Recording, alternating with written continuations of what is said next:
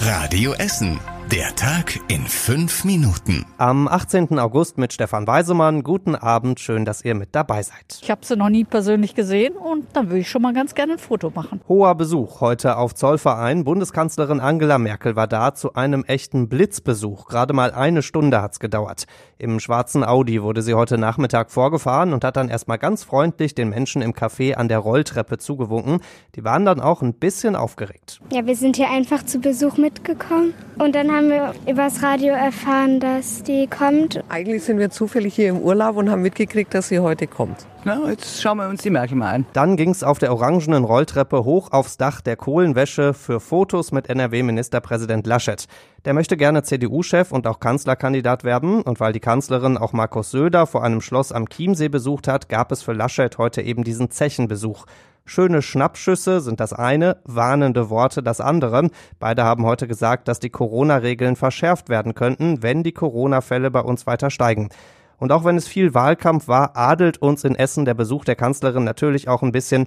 Und dazu passte dann auch das Graffiti, das extra für sie aufgehängt wurde. Darauf stand nämlich, Hömmer, schön datte Dabis. Ganz viel Schmerz fühlt die katholische Kirchengemeinde auf der Ruhrhalbinsel, denn jetzt ist klar, die Kirchen St. Marie Geburt in Kupferdreh und St. Marie Heimsuchung in Überruhr werden dicht gemacht. Die Entscheidungen sind niemandem leicht gefallen, heißt es, aber klar ist auch, die Gemeinde hat zu wenig Geld für viele Kirchen. Deswegen bleiben jetzt noch vier Kirchen übrig, in Burg Altendorf, in Heising, in Überruhr und in Bifang.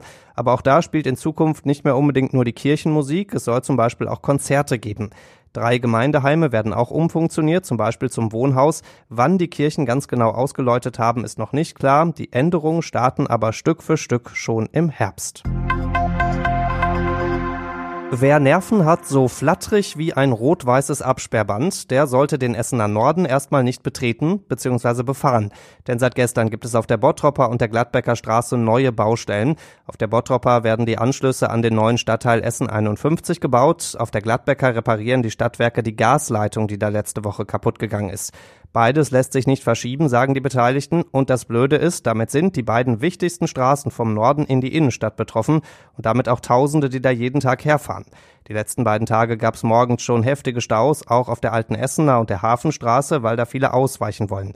Und das größte Problem, beide Baustellen dauern wohl noch bis zum September. Da wird sich im Stau noch viel Ärger anstauen. Erdgeschoss, Ruhe in Werden, erste Etage, Baldeneysee. Er ist tatsächlich ganz offiziell in Betrieb, der erste Fischaufzug der Welt.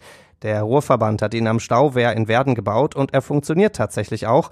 Die Fische schwimmen aus der Ruhr in einen Korb aus Edelstahl. Da stehen sie sich dann erstmal ganz schön die Flossen in den Bauch, denn der Aufzug fährt nur alle halbe Stunde. Dann gehen die Türen aber irgendwann zu und der Aufzug fährt neun Meter nach oben. Da können die Fische dann wieder ausschwimmen. Unter anderem Forellen, Rotaugen und Brassen sind schon mitgefahren und auch ein 1,40 Meter langer Wels. Durch den Aufzug können die Fische jetzt auch weiter oben in der Ruhr ihre Eier ablegen, so will das die Europäische Union.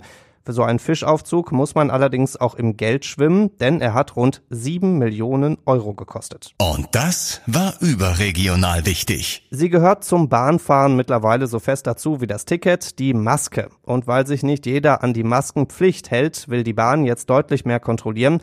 Dafür sollen doppelt so viele Sicherheitsmitarbeiter eingesetzt werden wie bisher, heißt es, das Ganze bis Anfang September. Meistens reicht allerdings auch eine freundliche Erinnerung, sagt die Bahn. Richtig vehemente Verweigerer gibt es nur ganz wenige und da soll dann die Polizei helfen. Und zum Schluss der Blick aufs Wetter. Es wird langsam wieder wärmer bei uns. Morgen viel Sonne, nur ein paar Wolken und 27 Grad schon wieder. Und am Donnerstag knacken wir dann auch wohl schon wieder die 30 Grad Marke und dabei kann es zwischendurch auch immer mal wieder gewittern. Die nächsten Nachrichten hier bei uns aus Essen gibt's bei Radio Essen wieder morgen früh ab sechs. Bis dahin wünschen wir euch einen schönen Abend. Das war der Tag in fünf Minuten. Diesen und alle weiteren Radio Essen Podcasts findet ihr auf radioessen.de und überall da, wo es Podcasts gibt.